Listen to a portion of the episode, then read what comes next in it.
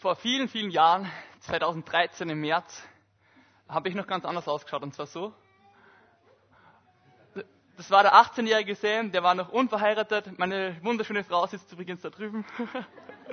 Der hat noch keinen Bart gehabt und der war zu diesem Zeitpunkt damals in England. Ich war nach der Schule für ein halbes Jahr in England und auf diesem Foto ähm, seht ihr mich und zwei Personen rechts von mir, mein lieber Sokchan David Jung. Der kommt aus Südkorea und war mein, mein Zimmerkollege, mein Roommate während der ganzen Zeit dort in England. Also nicht der ganzen, aber der, der meisten Zeit. Und dieser Sokchan David Jung war ein sehr lieber Südkoreaner. Ich habe ihn erlebt als einen sehr quirligen Typen, der, der nicht gut Englisch können hat, aber sein Bestes versucht hat zu kommunizieren und herumgelaufen ist und mit seinen wenigen englischen Wörtern, die er können hat, so, oh, Samia, hello, hi, good to see, good to see. mit, mit seiner ganzen lieben Art habe ich ihn wahrgenommen als so einen lieben Typen einfach, so, so voller Lebenslust und so freundlich und so, so ein lustiger. Er war immer für den Spaß gut zu haben. Und das war alles, wie ich ihn kannt habe. Koreaner, der super lieb ist und ähm, einfach so immer lustig. Und ich weiß nicht, wie sehr ich ihn ernst nehmen kann. Und dann eines Tages hat sich mein ganzes Weltbild verändert. Und zwar bin ich ähm, eine andere Südkoreanerin, ähm, hat, wir, wir, haben uns irgendwie getroffen, wir haben geredet und ähm, ich habe halt so geredet, so, ja, so Can ist so lustig, haha, der ist einfach der Beste. Und dann hat sie gesagt so, warte mal, bis du dabei bist, wenn nur wir Südkoreaner unter uns sind. Und bei denen ist halt extrem heftig, das von der Kultur so, dass ähm, wer älter ist, respektiert wird und automatisch immer die, die Führung hat und die Leitung hat. Und wenn sich die Südkoreaner unter sich getroffen haben, dann war der, der liebe kleine Sokchan, der immer, hey Samia, oh, so funny, oh. Von dem auf einmal ist er zum richtigen Anführer geworden von seiner südkoreanischen Gruppe. Er hat sich voll verantwortlich gefühlt für alle. Er hat sie jeden Tag einberufen zum Englisch lernen, weil sie nicht so gut Englisch können haben. Und er war richtig hart und er war richtig streng und er hat sich darum gekümmert, dass es ihnen gut geht. Er hat immer ähm, und war so richtig wie der kleine Papa eigentlich von der ganzen Gruppe. Und ich werde den Moment nie vergessen, wo ich mir gedacht habe, ich lebe monatelang mit einer Person auf engstem Raum zusammen und denke, ich kenne die Person. Und auf einmal komme ich drauf, da gibt es noch viel mehr. Da gibt es noch eine Komponente von meinem lieben Sokchan David Jung, die viel größer ist und die was ist, was ich mir gar nicht gedacht habe, dass da ist. Meine Frage heute an uns als Gemeinde ist, kennen wir Gott wirklich so, wie er ist? Kennen wir Gott wirklich so, wie er ist? Kennst du wirklich ihn in seiner Ganzheit, in seiner Fülle mehr und mehr? Ähm, bist du, hast du so einen Moment schon erlebt, wie ich erlebt habe, dass du auf einmal denkst, krass, da gibt es noch viel mehr. Gott ist noch viel mehr als dieser Gott, den ich bis jetzt kennengelernt habe. Da gibt es noch viel mehr, ähm, was ich erfahren kann über ihn. Da gibt es noch viel mehr, was ich erleben kann gemeinsam mit ihm. Ich will uns einen Text vorlesen als Einleitung, der ein bisschen provokativ ist. Ähm, Sprüche 9, 7 bis 10. Wer einen Eingebildeten belehren will, macht sich lächerlich. Zeige dem Gebildeten seine Fehler und er wird dich dafür lieben. Belehre den Klugen, dann wird er noch klüger. Unterweise den, der das Rechte tut, und er lernt noch dazu. Und jetzt der entscheidende Vers. Den Herrn ernst nehmen ist der Anfang aller Weisheit. Gott, den Heiligen kennen, ist Einsicht. Andere Übersetzungen heißt, Gottesfurcht ist der Beginn von Weisheit und Einsicht oder Erkenntnis des Herrn ist Einsicht. Der Titel von der Predigt heute ist so wie es im letzten Teil vom Vers heißt, Gott, den Heiligen, kennen. Gott, den Heiligen kennen. Kennen wir wirklich Gott, so wie er wirklich ist? Und kennen wir Gott, den Heiligen? Warum die ganze Frage? Ich denke, dass das, wie wir Gott sehen, was unser Gottesbild ist und das, was wir von Gott sehen, ähm, erstens extremst wichtig ist für, unseren ganzen, für unser ganzes Glaubensleben, und es ist auch vollkommen wichtig und richtig wichtig für praktische Gestaltung von unserem Glaubensleben, von unserem Alltag. Das, was du von Gott denkst, bestimmt richtig, richtig viel. Ich habe ähm, mich in der Vorbereitung viel auseinandergesetzt mit ähm, Leuten, die sich mit Gottes Heiligkeit auseinandersetzen. Und ich bin über folgendes Zitat gestolpert, das ich euch nicht vorenthalten will. Es hat ähm, Tozer gesagt, und zwar, könnt das mitlesen. Eine richtige Gottesvorstellung ist nicht nur die Grundlage für die systematische Theologie, sondern auch für das praktische Glaubensleben. Sie ist das Fundament des Gottesdienstes. Ist es zu klein oder falsch gebaut, so muss das ganze Gebäude früher oder später zusammenstürzen. Ich glaube kaum, dass es irgendwelche Irrtümer in der Lehre oder Versagen im praktischen Christenleben gibt, die nicht letzten Endes auf eine unvollkommene und niedrige Gottesvorstellung zurückgeführt werden können. Und jetzt noch der letzte Satz. Meiner Meinung nach ist die Auffassung der heutigen Christen von Gott so dekadent, dass sie in keiner Weise der Würde Gottes, des Allerhöchsten, entspricht. So Tosa 1996 in einem Buch Das Wesen Gottes. Das ist provokativ, oder? Und die Frage geht direkt, wenn ich das lese, an mein Herz. Habe ich ein Gottesbild, das wirklich der Allmacht Gottes würdig ist? Hast du, der heute du zuhörst, bei dem, was ich jetzt gerade sage, hast du ein Gottesbild von Gott, das ihm wirklich würdig ist? Das wirklich dem würdig ist, wer er ist? Ich wünsche mir heute so, dass diese Predigt unser Gottesbild herausfordert, ähm, dass wir wirklich hinterfragen, wie wir von Gott denken, dass wir wirklich einen Wunsch in uns kriegen, eine Sehnsucht danach, Gott wirklich so zu kennen, wie er ist und mehr und mehr und besser zu kennen, wie er ist und nicht da stehen bleiben, wo wir sind. Und ich wünsche mir, dass wir heute in der Predigt auch schon stückweise was davon sehen. Dazu lesen wir heute einen Text aus der Offenbarung. Alle Älteren von euch denken sich, du meine Güte, was kommt jetzt? Und wie will er sich da jetzt rausretten? Ähm Kurz zu Beginn, bevor wir in Offenbarung reingehen, was gut und wichtig ist für alle von euch zu wissen, wenn ihr noch nie was aus der Offenbarung gelesen habt. Ähm, das ist ein, ein Typ, ein Literaturtyp, äh, apokalyptische Literatur, wo zwei Sachen sehr wichtig sind. Das erste ist, dass es nonlinear ist und das zweite, dass es sehr, sehr symbolisch ist. Ähm, und wir sollen nicht versuchen, wenn wir das Ganze lesen, wir müssen nicht jedes Detail genau wissen und uns fertig machen, wenn wir nicht wissen, was das und das bedeutet, ähm, sondern es ist, wir wollen einen speziellen Fokus auf manche Situationen setzen, auf manche Personengruppen und, Gruppen und Abschnitte, anstatt dass wir uns komplett in Detailspekulationen verlieren.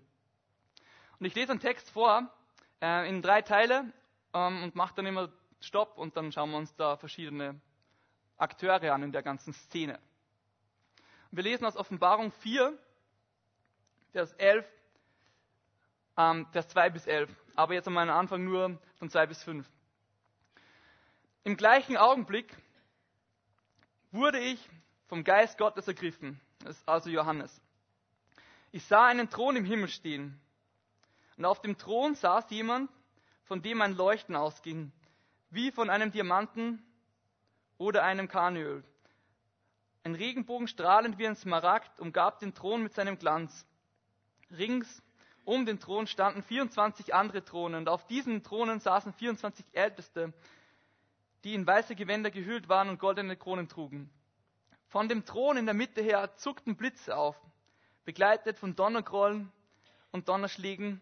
Sieben Fackeln brannten vor dem Thron. Das sind die sieben Geister Gottes. Was passiert da? Wenn es dir gerade so geht und du denkst, warum liest er das vor? Um was geht es da? Ähm, kurz eine Geschichte. Stell dir vor, du bist mit mir gemeinsam in einem Team. Und zwar, wir haben eine Mission. Das ist, wir sind auserkoren worden für diese eine Mission. Und zwar, wir zwei, wir fliegen nach PNG. Können wir das Bild sehen dazu? Mitten in den Dschungel Papua-Neuguinea. Mitten dorthin, wo, wo noch Kulturen sind, die noch nie andere Menschen gesehen haben, außer auf ihrem eigenen Stamm. Und dort ist unsere Aufgabe, wir sind auserkoren worden, dass wir da reingehen in den Dschungel, dass wir die Sprache von dem Stamm lernen und wirklich durch und durch beherrschen und dass wir dann Folgendes machen. Wir haben die Aufgabe, dass wir dem Stamm Elektrizität erklären. Okay? Das Problem ist, jetzt gibt es kein Wort für Elektrizität in der Sprache von dem Stamm dort. Äh, es ist eine sehr schöne Sprache, die viel ausdrücken kann, aber das leider nicht. Und dann fangen wir so an. Wir gehen halt hin und sagen, ja, also, mit der Elektrizität. Also, das ist so wie, also, ihr könnt euch das so vorstellen, ähm, das ist so wie ähm, ein Geist. Und der Geist, der springt von Baum zu Baum. Wir, wir, so, dass, wir, wenn man Seile aufspannt über die Bäume, dann springt der Geist von einem Baum zum anderen und dann kann man den, sogar den Geist ins Haus reinlassen. Und man kann auf einen Knopf draufdrücken und dann kann man so steuern und auf einmal ist er wie eine Sonne im Zimmer da. So funktioniert Elektrizität. Das ist Elektrizität. Ich hoffe, ihr habt das alle verstanden. Und die, ganzen Stammeseinwohner werden da sitzen und sich denken so, was? Aber genau so ist es, wenn wir von etwas reden, von dem wir keine Erfahrung haben. Ich war noch nicht Angesicht zu Angesicht vor Gott. Ich habe ihn noch nicht so gesehen wie Johannes da. Und Johannes ist in einer Situation, er ist ähm, auf der Insel Patmos und er ist ähm, er kriegt übernatürliche Einblicke in transzendente Sachen. Und er versucht mit seinen Wörtern, so gut wie es geht, auch wenn es eigentlich irgendwie gar nicht funktioniert, ähm, mit lauter Vergleichen herzustellen, zu erklären, was er da alles sieht. Interessant ist dabei, dass eigentlich der Thron selbst, also und Gott drauf, gar nicht wirklich beschrieben wird, sondern einfach alles nur rundherum. Es wird beschrieben, dass er ein ungeheures Leuchten sieht. Es wird beschrieben, dass er einen Regenbogen rundherum sieht, was so ein Symbol ist für all die Versprechen, die Gott uns gibt. Gott, der treu ist und einen Bund mit uns geschlossen hat. Rundherum um den ganzen Thron ähm, fangen auf einmal so Blitze an und Donner und man hört eine Stimme. Das hat uns voll erinnert an, an frühe im Alten Testament, am, am Berg Sinai, wo Gott seinem Volk begegnet. Und wir sehen sieben Fackeln, die einfach so ein Symbol für den Geist Gottes sind, für den Heiligen Geist, äh, wie wir auch in andere Querstellen lesen können. Und wenn ich das Ganze so lese, ähm, ich verstehe es nicht ganz, aber was ich, was ich machen kann, ist mit einzustimmen in 2. Mose 15,11, was da steht. Wer ist dir gleich? Herrlich in Heiligkeit, furchtgebietend in, gebietend in Ruhmestaten, wundervoll bringend. Ich komme irgendwie innerlich ins Staunen und denke mir, da passiert irgendwas komplett Verrücktes und was irgendwie vollkommen Gewaltiges und Herrliches, aber irgendwie verstehe ich es auch gar nicht wirklich. Ich kann nur irgendwie fühlen, dass da was richtig Großes passiert, aber wirklich verstehen kann ich es gar nicht. Wirklich begreifen kann ich es nicht. Ich, ich weiß nicht wirklich, was da passiert. Und mir kommt es oft so vor wie, wie folgendes. Ähm, können wir das erste Bild sehen. Und zwar, ähm, was seht ihr drauf? Drei Kugeln, oder? Drei Kugeln. Alles, was auf dem Bild ist. Ähm, ist das wirklich alles, was auf dem Bild ist? Ich habe euch schon äh, leider die, den, den ja, Spoiler hingeschrieben. Das ist in 2D-Perspektive. Können wir es in 3D sehen? In 3D ist es eine ganze Form. Drei Kugeln, die verbunden sind eigentlich.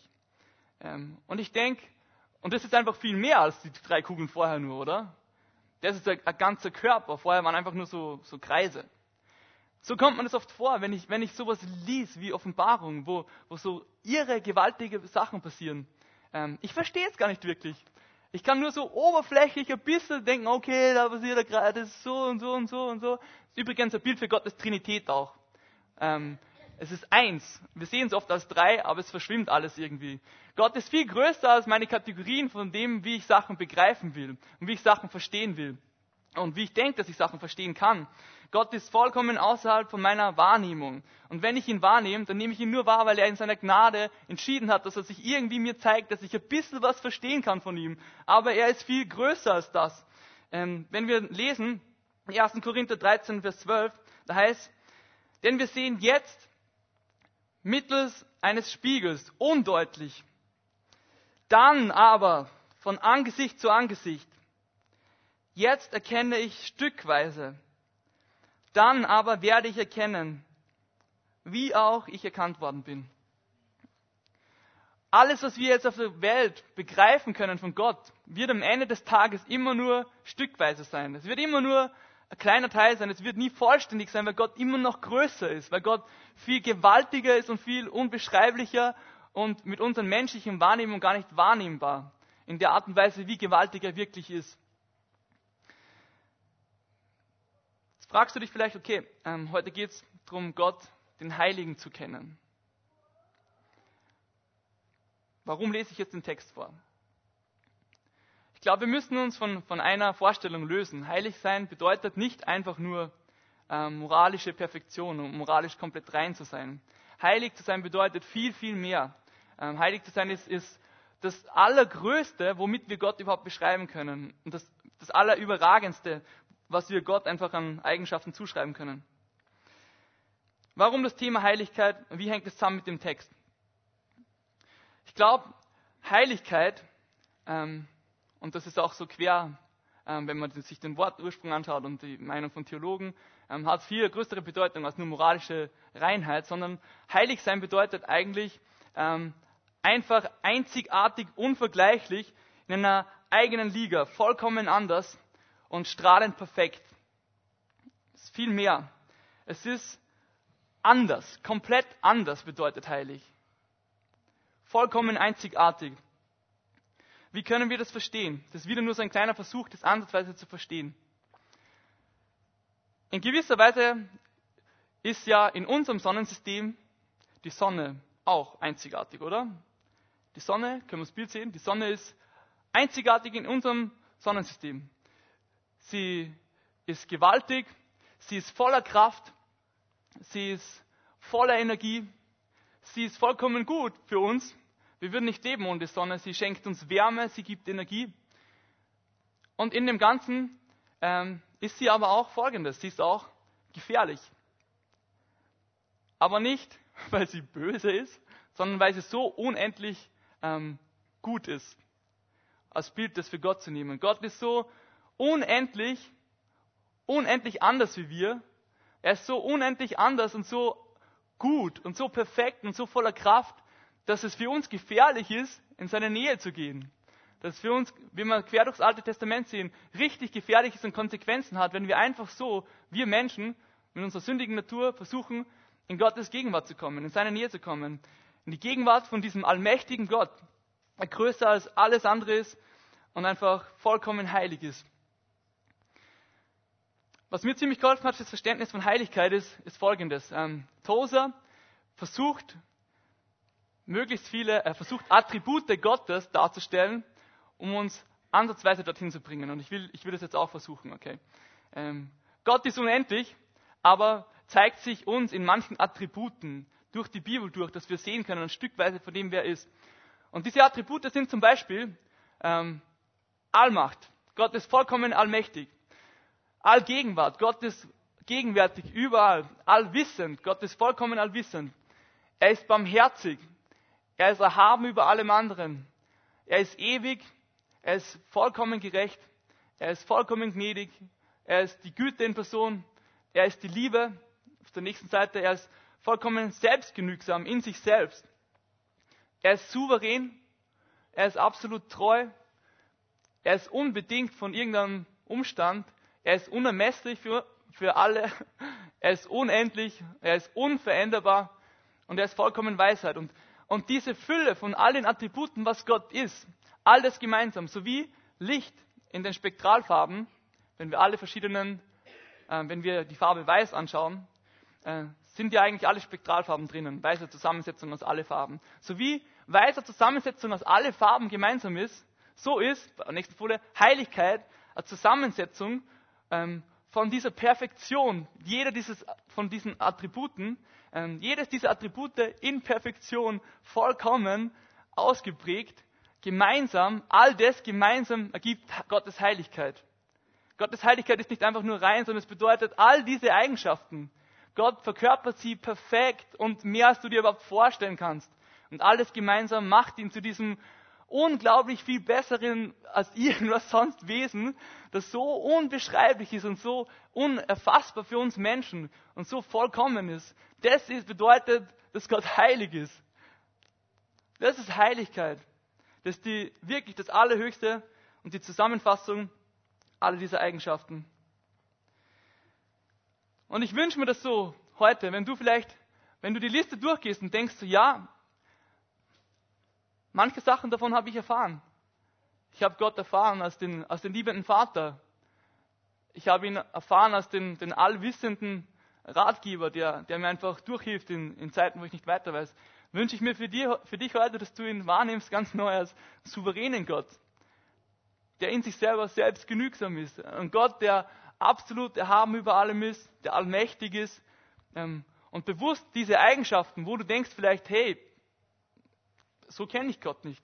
Heute ein Herz dafür kriegst und sagst, ich will Gott als den Heiligen kennen, ich will ihn in seiner Gesamtheit kennen, ich will ihn in seiner Schönheit wirklich sehen, wie er ist.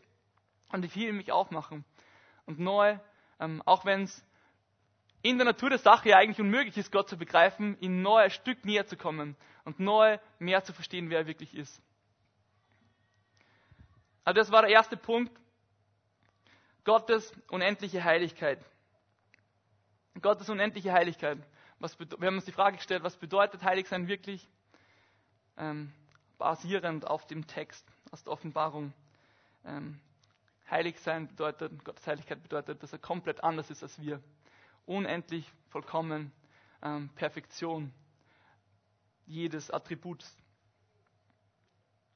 Gehen wir weiter im Text. Ähm, und zwar zum zweiten Punkt.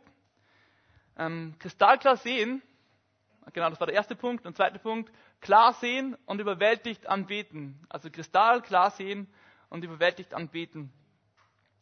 Ähm, jetzt kommt, wenn wir weitergehen im Text, ein bisschen verrückterer Teil, aber das wert ist, sich anzuschauen. Und zwar geht es weiter ab Vers 6, also Offenbarung 4, ähm, Vers 6. Die Fläche, die sich vor dem Thron ausdehnte, sah wie ein gläsernes Meer aus und war von kristallener Klarheit. Unmittelbar beim Thron, rings um ihn herum, standen vier lebendige Wesen, die vorn und hinten mit Augen bedeckt waren. Das erste dieser Wesen glich einem Löwen, das zweite einem jungen Stier, das dritte hatte ein Gesicht wie ein Mensch und das vierte sah aus wie ein Adler im Flug. Jedes dieser vier Wesen hatte sechs Flügel und auch die Flügel waren überall, selbst auf der Unterseite, mit Augen bedeckt. Tag und Nacht rufen diese Wesen immer wieder aufs Neue. Heilig, heilig, heilig ist Gott, der Herr, der allmächtige Herrscher. Er, der war, der ist und der kommt. Also sie rufen, heilig, heilig, heilig ist Gott, der Herr, der allmächtige Herrscher. Er, der war, der ist und der kommt.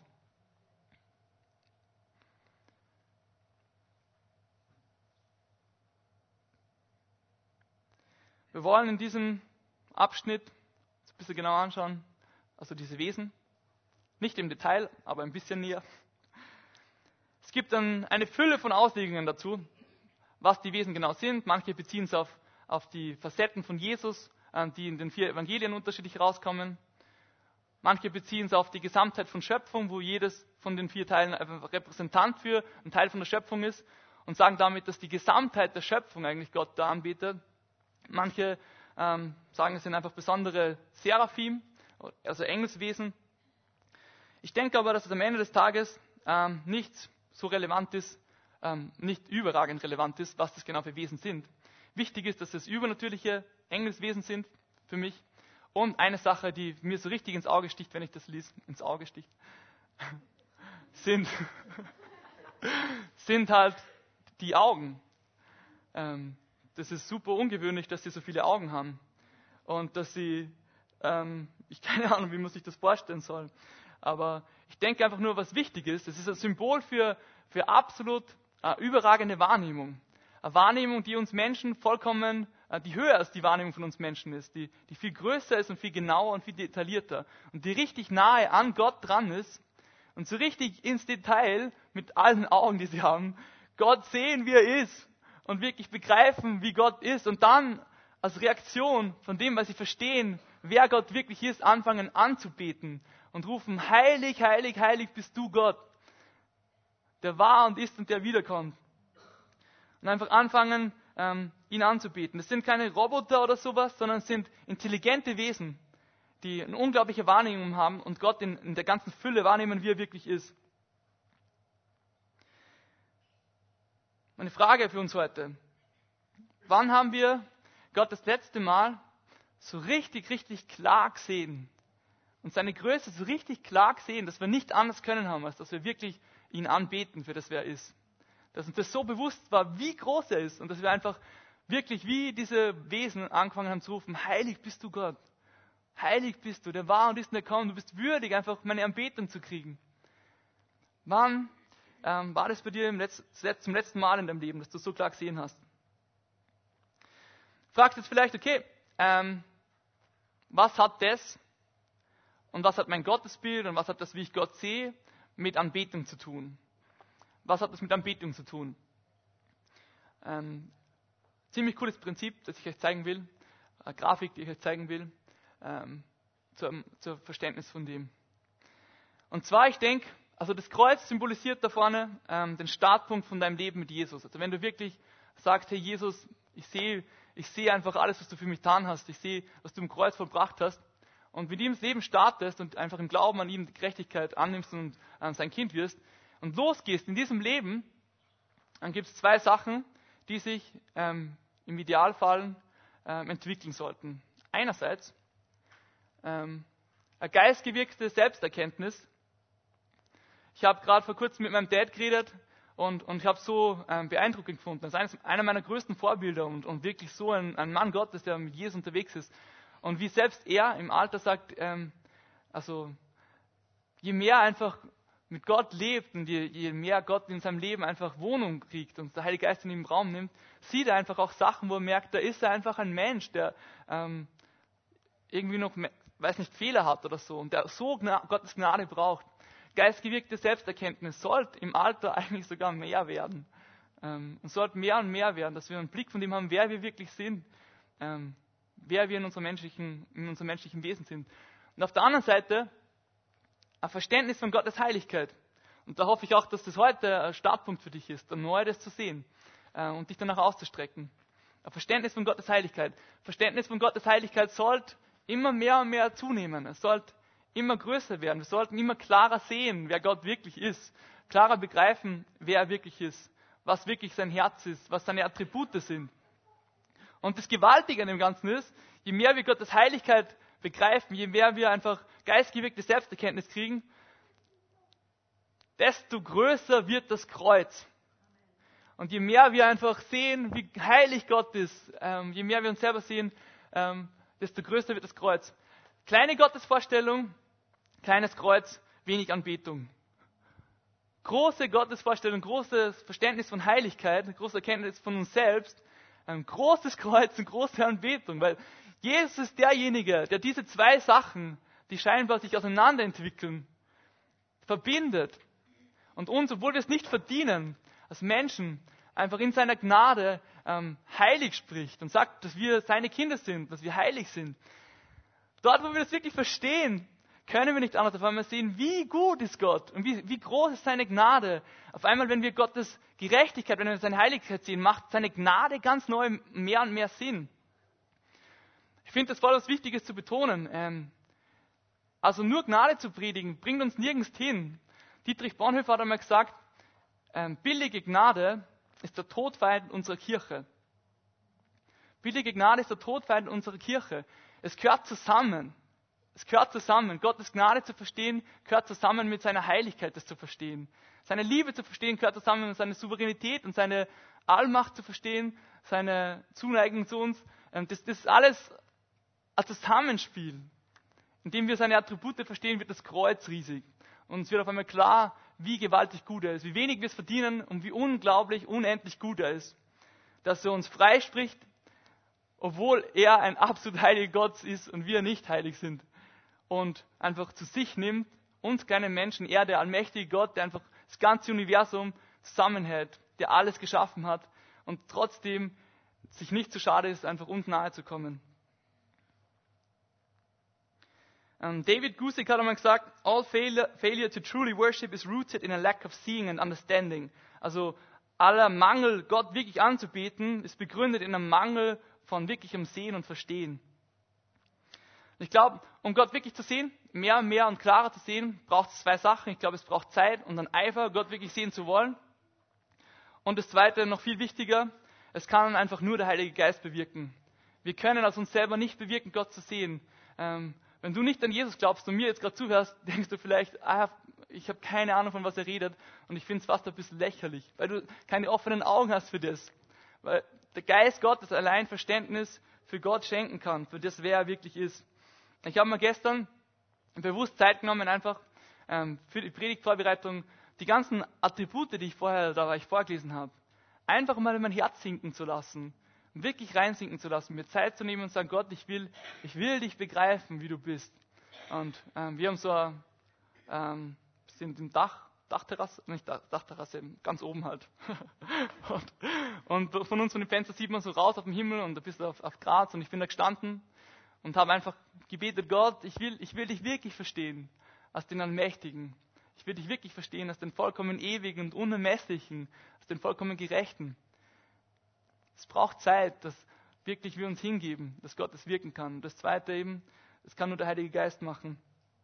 Ähm, Tozer drückt das einmal so cool aus und er sagt, ähm, der Heilige Geist arbeitet folgendermaßen mit uns. Ähm, er ist der, der alles bewirkt. Aber eine Sache, die wichtig ist, ist, dass wir in unser Herz einfach Wahrheit reinlassen und Wort Gottes reinlassen. Und dann, ähm, er bewirkt es schon, dass wir das mehr und mehr reinkriegen, aber wir müssen auch bereit sein dazu, wirklich Wort Gottes in uns reinzulassen und seine Wahrheit reinzulassen.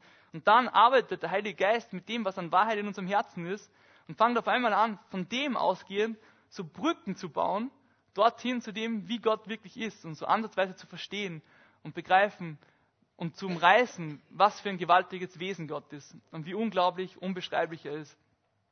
2. Korinther 2, 10 bis 11 heißt, uns aber hat Gott dieses Geheimnis durch seinen Geist enthüllt.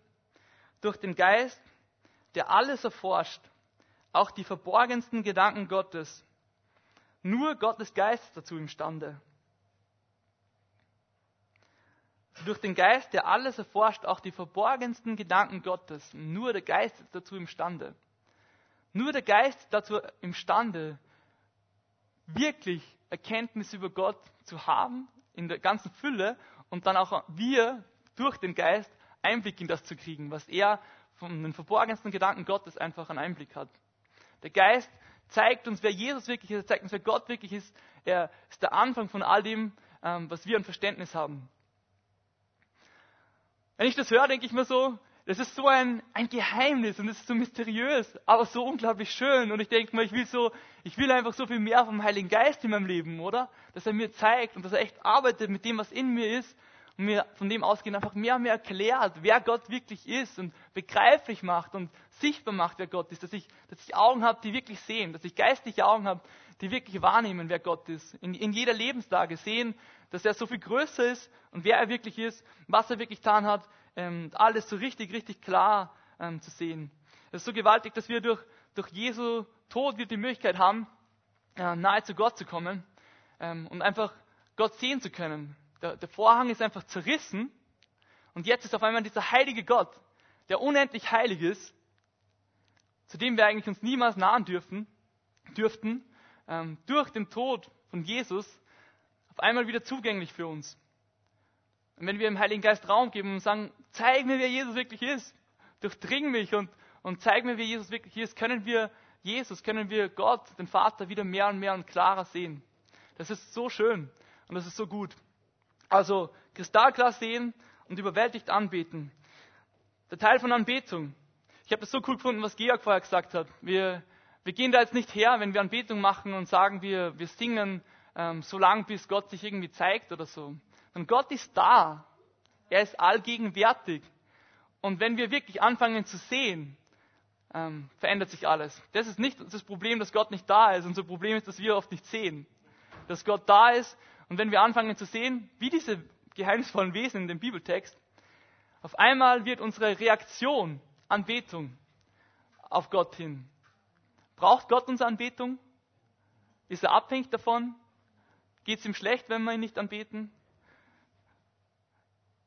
Anbetung ist unsere Reaktion auf das, wie unglaublich gewaltig Gott ist. Wenn wir wirklich sehen, wer Gott ist, dann können wir gar nicht anders als anbeten. Dann können wir gar nicht anders zu rufen, wie diese Wesen im Text. Heilig, heilig, heilig ist Gott, der Herr, der allmächtige Herrscher. Er, der war und der ist und der kommt. Kristallklar sehen und überwältigt anbeten. Und ich lese noch weiter im Bibeltext im dritten Abschnitt. Da kommen jetzt wieder die Ältesten und die Throne vor, die wir schon vorher kurz, äh, von denen wir vorher kurzes gehört haben. Und so oft sie, also die Wesen, dem Ehre erweisen, der auf dem Thron sitzt und in alle Ewigkeit lebt, so oft sie ihn rühmen und ihm ihren Dank bringen, werfen sich auch die 24 Ältesten vor ihm nieder und beten ihn an. Ihn, der auf dem Thron sitzt und in alle Ewigkeit lebt. Sie legen ihre Kronen vor seinem Thron nieder und rufen, Würdig bist du, Herr unser Gott, Ruhm und Ehre zu empfangen und für deine Macht gepriesen zu werden. Denn du bist der Schöpfer aller Dinge. Nach deinem Willen wurde alles ins Dasein gerufen und erschaffen. Den dritten Punkt nenne ich ähm, siegreich leben und alles hingeben. Also siegreich leben und alles hingeben. Wenn wir den Text lesen, ist nicht unrelevant, dass wir uns fragen, wer, wer sind die Ältesten genau? Was, soll das genau und was passiert da jetzt schon wieder in der nächsten Szene? Ähm, dazu gibt es auch unterschiedliche Meinungen, aber ich glaube, die überzeugendste, ähm, auch wenn man die Offenbarung in sich selber liest, ist relativ eindeutig, dass es keine Engel sind, sondern dass da die Rede ist von, von Gläubigen äh, in Herrlichkeit. Dass da Repräsentanten vom Volk Gottes sind. Und ähm, das mache ich an zwei Sachen vor allem fest. Das erste, diese 24 Ältesten haben weiße Gewänder. Wenn wir ein bisschen vorher lesen in Offenbarung ähm, 3, Vers 5, da heißt jedem, der siegreich aus dem Kampf hervorgeht, wird ein weißes Festgewand angelegt werden. Was von einem Kampf ist da die Rede? Von dem Kampf, einfach das Leben zu leben und Jesus nachzufolgen, unser ganzes Leben, treu ihm zu bleiben bis zum Ende. Das Zweite, wo ich das festmache dran, sind diese goldenen Kronen, von denen da die Rede ist. Ich habe euch da goldene Krone mitgebracht, die ich vom Kinderdienst auspackt habe. Sieht man die? Ja. Goldenen Kronen. Wenn wir weiter vorne lesen, Offenbarung 2, Vers 10, da heißt bleibe mir treu, selbst wenn es dich das Leben kostet.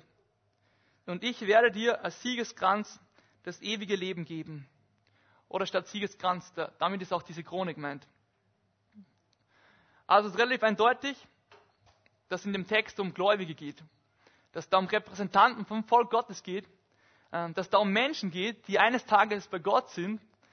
Die wirklich ähm, dieses Leben siegreich gelebt haben, die, die bis zum Schluss dranblieben sind, die treu blieben sind. Und, und ich frage mich so, wenn ich das lese, ähm, ist das unser Ziel? Ist das auch dein Ziel?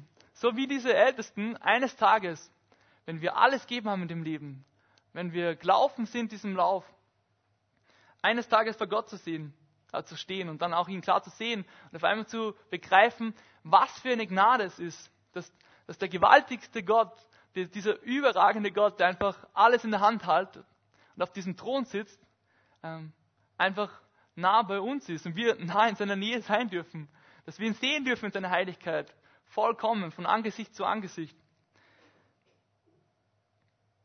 Was für ein Privileg ist es, Gottes manifestierte Gegenwart Angesicht zu Angesicht eines Tages wirklich zu sehen, so wie er wirklich ist. Diese Krone, ähm, was bedeutet sie genau? Wo kommt sie genau her? Ähm, ich will euch noch 2. Timotheus vorlesen, um das noch einmal zu unterstreichen. 2. Timotheus 4, ähm, Vers 7, diesen so bekannten Vers.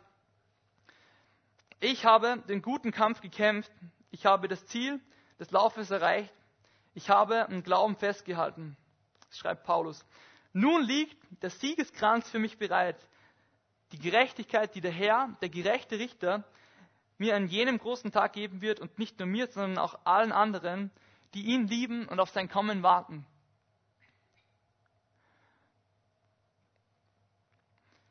Diese Krone ist Zeichen für ein siegreiches Leben mit Gott. Das ist die Krone des Lebens, die jeden Gläubigen, eine, also nicht genau diese Krone jetzt, aber ihr wisst schon, was ich meine. Die Krone des Lebens, die jeden Gläubigen von uns, wenn wir einfach bis zum Schluss standhaft waren, eines Tages Gott uns geben wird. Wenn wir einfach vor ihm stehen und ihn in seiner Größe sehen und er einfach zu uns sagen wird, ähm, willkommen, treuer Diener, gut gemacht, guter Job, willkommen zu Hause. Ist das, das, was wir kriegen werden. Diese Krone, Krone des Lebens. Und was ich so, so überraschend finde und so, so schön einfach und so cool an dem Text. Diese 24 Ältesten, die diese Kronen haben, die sind ihr ganzes Leben volle Kanne gelaufen für Jesus. So wie ich mir das auch wünsche, dass wir als Gemeinde volle Kanne für Jesus laufen, dass wir siegreich leben, dass wir einfach wirklich ähm, alles geben für ihn, dass wir ankommen, ähm, dass wir nicht aufgeben, einfach treu zu sein und ihm und standhaft zu bleiben in allem. Sie kriegen diese Krone und sie haben diese Krone auf. Die wird mir jetzt nicht so gut passen. So. Und was sie machen ist, sie, sie sind einfach in Gottes Gegenwart. Sie sehen den Thron was sie machen, während diese ganzen ähm, Engelswesen, diese Seraphim einfach Gott anbeten, ähm, klinken die sich mit ein und stimmen mit ein in diesen beständigen Tag und Nacht Lobpreis, der in Gott zukommt, machen sie mit und gehen hin, verlassen ihre Throne, werfen sich einfach vor Gott nieder und sie legen diese Krone einfach ähm, vor Gott nieder. Was bedeutet das, dass sie die Krone vor Gott niederlegen? Ich denke mal so, sie hätten, sie sind siegreich gewesen im Leben, sie haben es verdient eigentlich. Sie haben alles gegeben für Jesus, ihr ganzes Leben haben sie hingegeben, geopfert für Jesus. Ähm, so sind Leute dabei, die vielleicht wirklich, wie wir vorher gehört haben, verfolgte Christen, die viel mehr mitgemacht haben als wir im Leben im Westen, die, die so viel auch Leid erfahren haben müssen, die Verfolgung erlebt haben. Leute, die wirklich standhaft waren bis zum Schluss und die dieses, äh, diese Krone kriegen vom siegreichen Leben. Und was sie machen ist, sie nehmen diese Krone und legen sie vor Gott nieder. was sie damit sagen, ist eigentlich nichts anderes als, wir wissen, dass allein die Tatsache, dass wir da sind, nicht unser Verdienst ist. Und dass du es bist, du, der allmächtige Gott, der einfach das Werk, das er in uns angefangen hat, vollendet hat. Und der uns zu sich gerufen hat, der uns berufen hat und der uns einfach Sieg geschenkt hat. Der uns einfach Kraft geschenkt hat, dran zu bleiben, um jetzt einfach vollkommen bei dir zu sein. Sie legen diese Kronen vor Gott nieder. Und wenn ich das einfach sehe, ähm, muss ich einfach sofort an, an 1. Thessalonicher 5, 23 bis 24 denken. Und das heißt, Gott selbst, der Gott des Friedens, helfe euch, ein durch und durch geheiligtes Leben zu führen. Er bewahre euer ganzes Wesen, Geist, Seele und Leib, damit, wenn Jesus Christus, unser Herr, wiederkommt, nichts an euch ist, was Tadel verdient.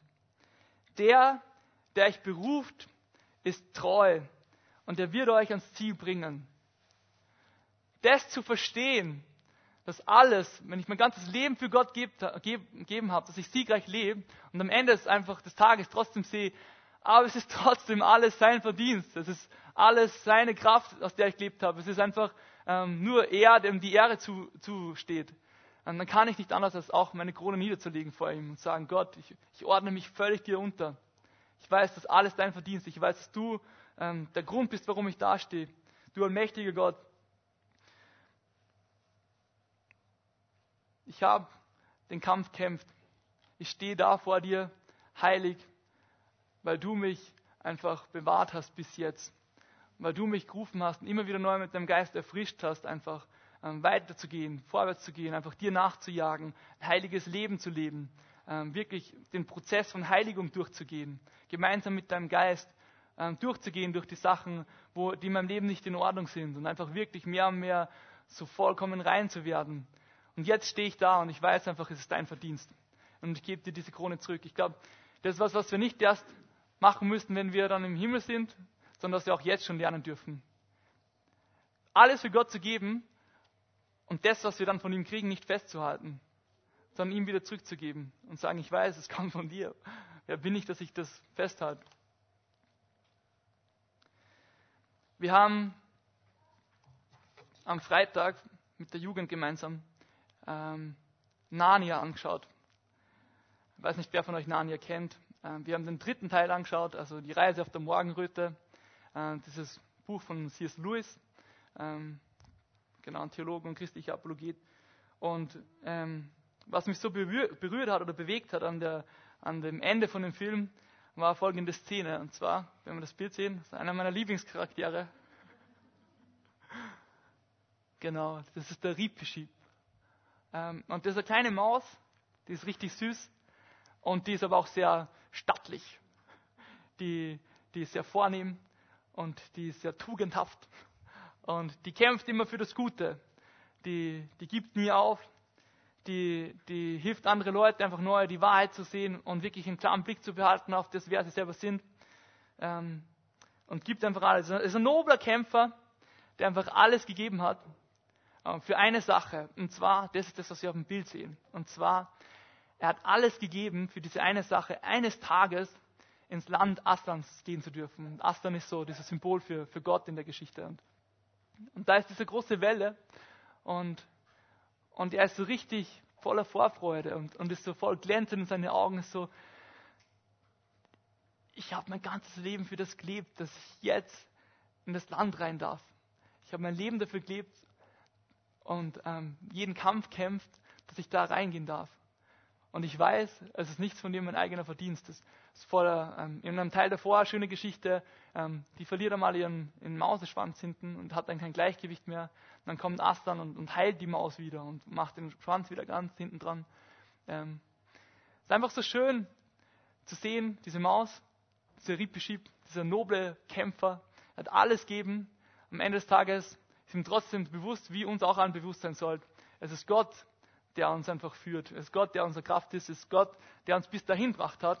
Und ihm allein gehört einfach die Ehre, dass wir dann eines Tages in dieses Land reingehen dürfen, dass wir eines Tages wirklich bei Gott sein dürfen, dass wir in der Ewigkeit sein dürfen, so wie die kleine Maus im, im Land Astans.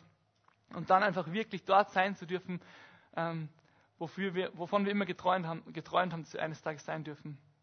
Ähm, ich habe, wie ich einmal jünger war, ähm, so einen Prediger angehört und ähm, das hat mich so tief getroffen. Er hat gesagt, ähm, jeden Tag, den er lebt in seinem Leben, jeden einzelnen Tag, hat er noch mehr Verlangen, Gott, den Heiligen, wirklich zu sehen. Und hat er noch mehr Verlangen, ähm, eines Tages bei Gott zu sein. Und mich hat so getroffen damals, weil ich das nicht sagen habe können in meinem Leben. Ich habe es nicht sagen können, dass ich, ähm, dass das jeden Tag mehr wird bei mir. Dass ich eines Tages Gott wirklich sehe, dass ich eine Sehnsucht in meinem Herzen habe, ähm, die ich jetzt so stückweise ein bisschen was davon sehen werde, aber die sich eines Tages vollkommen vor mir ausbreitet und ich in einer gewaltigen Klarheit vor mir haben werde. Ähm, wirklich bei Gott zu sein, wirklich ihn zu sehen, in seinem Land zu sein, vor seinem Thron zu stehen ähm, und einfach zu wissen, für das habe ich gelebt, einfach Gott den Heiligen zu sehen. Für das habe ich alles gegeben, schon im Leben, wirklich ähm, ihn mehr und mehr zu begreifen und zu verstehen, um ein klares Ziel zu haben, auf was ich zulaufe aber eines Tages so viel mehr von ihm wahrzunehmen, als ich mir überhaupt vorstellen habe können und zu begreifen, dass er immer schon so viel größer war, als ich ansatzweise verstanden habe. Und da zu stehen und so überwältigt zu sein, wie diese Ältesten, wie diese Wesen und gemeinsam mit der ganzen Schöpfung einfach, gemeinsam in einem Einklang loszurufen und anfangen, ähm, heilig, heilig, heilig ist einfach Herr Gott Zebot. Niemand ist so wie er. Niemand ist so gewaltig wie er. Er ist allein der, der es verdient, angebetet zu werden. Er ist würdig, von mir angebetet zu werden in meinem ganzen Leben. Das ist das, was ich mir so für mein Leben selber wünsche, das immer wieder klar zu sehen. Und was ich mir so wünsche für jeden von euch. Gott den Heiligen wirklich zu sehen. Ich will es noch einmal kurz zusammenfassen.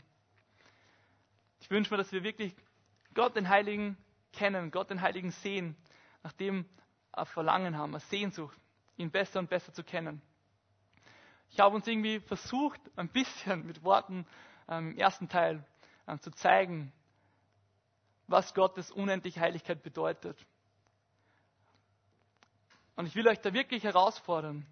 Seid nicht dumm und denkt nur, dass Gott so ist, wie ihr ihn bis jetzt kennengelernt habt, sondern, sondern lasst euch wirklich herausfordern und sagen, Gott, ich weiß, du bist unendlich viel größer als irgendwas sonst und ich will dich besser kennenlernen.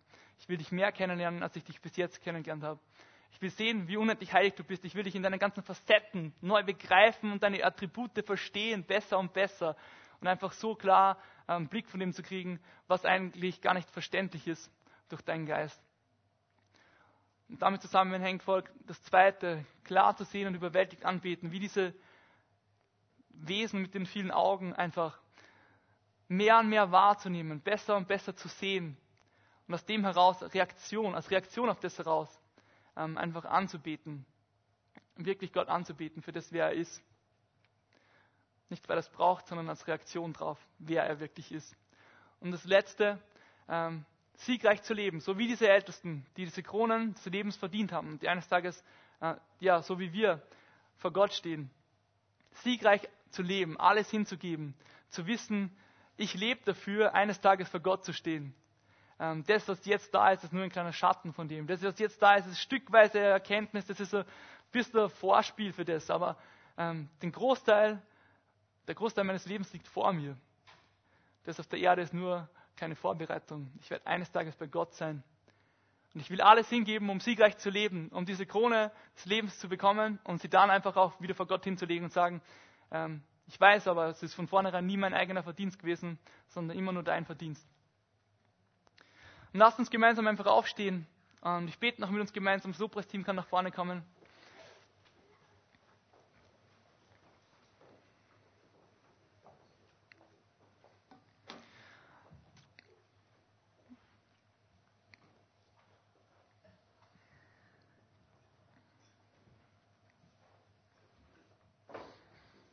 Ein gewaltiger und ein mächtiger, heiliger Gott. Danke, dass du einfach da bist. Dass du in deiner Größe, wo du so unendlich viel größer und unerfassbar und unermesslich für uns bist, dich uns einfach zeigen willst. Ich bete echt, dass du unsere Sehnsucht schenkst und ein Verständnis dafür, dass du so viel größer bist, als wir uns das vorstellen und der Sehnsucht danach schenkst, Sehnsucht danach, deine Heiligkeit wirklich zu begreifen, mehr und mehr zu verstehen, was es heißt, dass du heilig bist und dass du überragend über allem anderen stehst. Und ich bete Gott, dass du uns klare ähm, Blicke schenkst, Augen, die sehen, Augen des Herzens, die begreifen, wirklich sehen, wer du bist. Und ich bete, dass du uns echt den Kampf des Lebens siegreich ähm, zu Ende bringen lässt, dass du uns den Lauf vollenden lässt. Dass du durch deine Kraft einfach uns bis zum Ziel bringst, dass du uns bewahrst, dass wir eines Tages vor dir stehen dürfen ähm, und dann einfach in völliger Unterordnung dir wieder unsere Kronen hingeben, ähm, die nicht der Verdienst von uns sind, sondern die einfach nur dein Geschenk sind. Danke, dass du so ein unendlich guter Gott bist, so voller Liebe. Danke, dass du uns erwählt hast, einfach mit dir zu leben, eines Tages wirklich bei dir zu sein bete, dass du uns immer wieder so eine Begeisterung für das schenkst und eine tiefe Sehnsucht danach. Amen.